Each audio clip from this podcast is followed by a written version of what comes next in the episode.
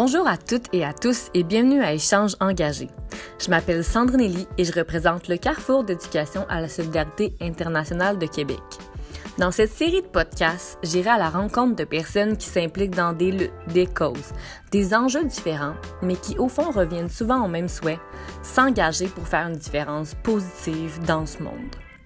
Cette série d'épisodes a été enregistrée dans le cadre du Forum social mondial qui se déroulait du 1er au 6 mai 2022 dans la ville de Mexico au Mexique.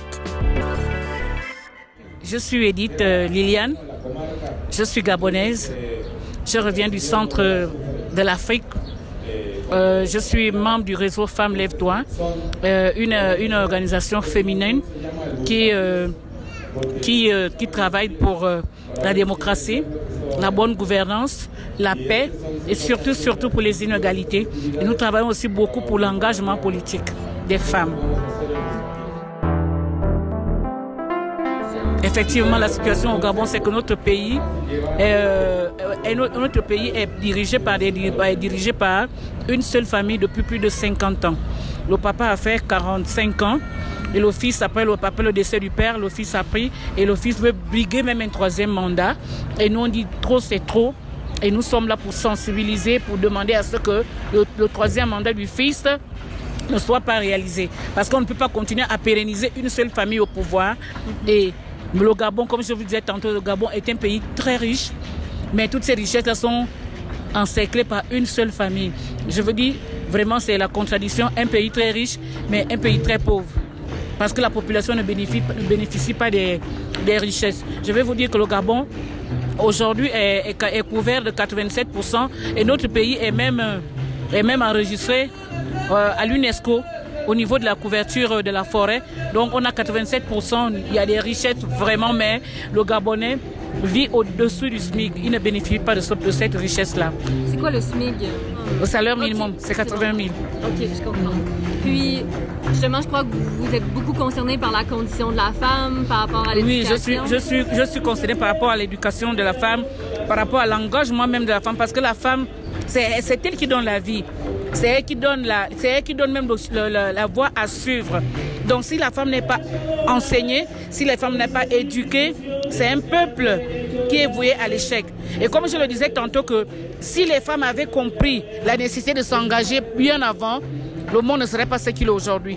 Parce que la femme a déjà quelque chose en elle, elle a l'instinct maternel, elle a, elle a la capacité de savoir gérer. La femme a cette capacité et donc si la femme se lève comme une seule femme, si la femme se lève pour ces combats que nous sommes en train de, de nous battre aujourd'hui, nous nous battons pour que la démocratie soit réelle dans nos pays, pour que la justice soit réelle, pour que la bonne gouvernance soit efficace dans nos pays. Et je crois que beaucoup de choses peuvent changer. C'est quoi en ce moment les obstacles pour qu'une femme se lève? Bon, en tant qu'Africaine, il y a beaucoup d'obstacles parce que déjà la femme africaine, on l'a éduquée pour dire qu'elle est faite pour la cuisine, elle est faite pour la maison, elle ne doit pas se lever, elle ne doit pas dire un mot, elle ne doit pas faire ceci. Mais aujourd'hui, nous comprenons que la loi nous dit que nous sommes nés tous égaux. C'est-à-dire que les mêmes facultés que la femme a, l'homme aussi a les mêmes facultés. Donc il n'est pas question que la femme soit exclue des décisions qui se prennent. Que ce soit dans le monde politique, que ce soit dans l'éducation, je crois que la femme est bien placée pour le faire. Mm-hmm. justement, dans la vie politique, est-ce que présentement au Gabon, il y a des femmes qui arrivent à faire leur chemin? Ou euh? Oui, au Gabon, il y a des femmes qui le font. Parce qu'aujourd'hui, on a même une femme Premier ministre. On a une femme présidente du Sénat. On a même une femme ministre, là, de, de, ministre de, de la Défense. Mais tout ça, c'est bien. Ce que nous voudrions, c'est que ce soit pérennisé dans toutes les couches sociales.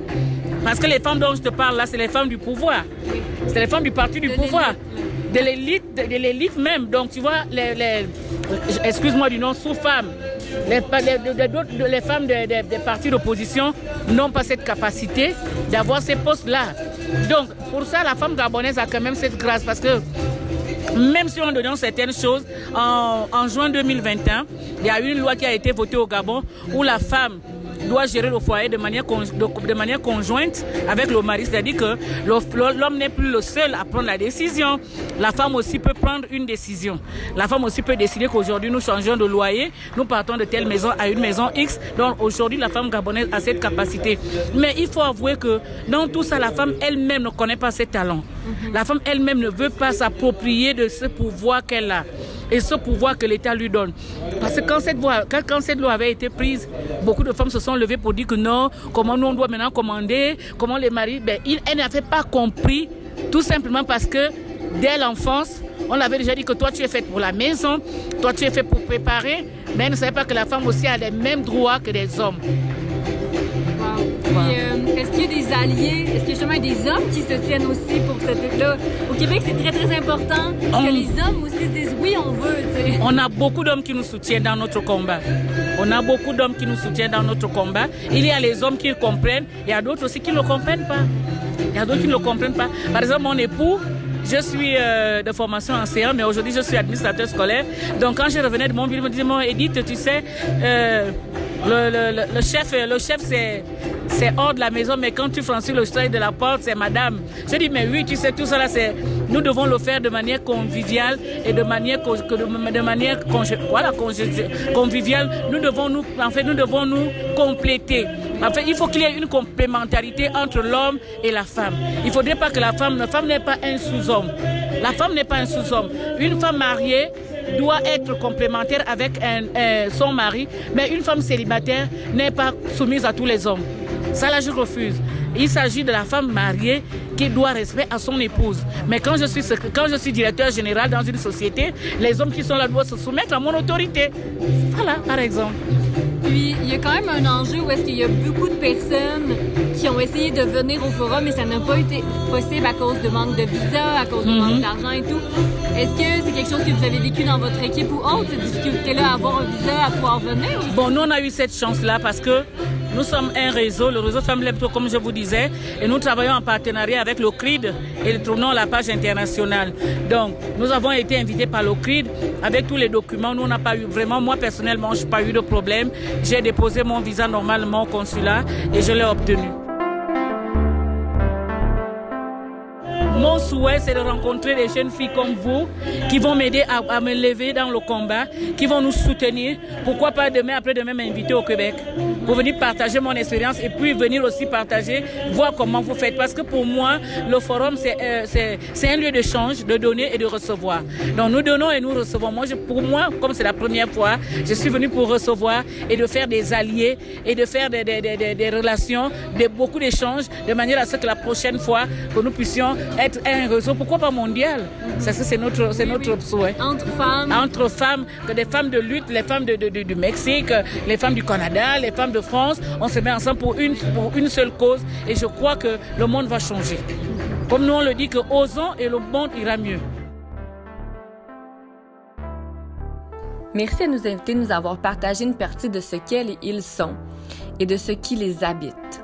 Je sais pas pour vous, mais moi je repars de cet échange avec l'espoir qu'on est en action vers un monde meilleur.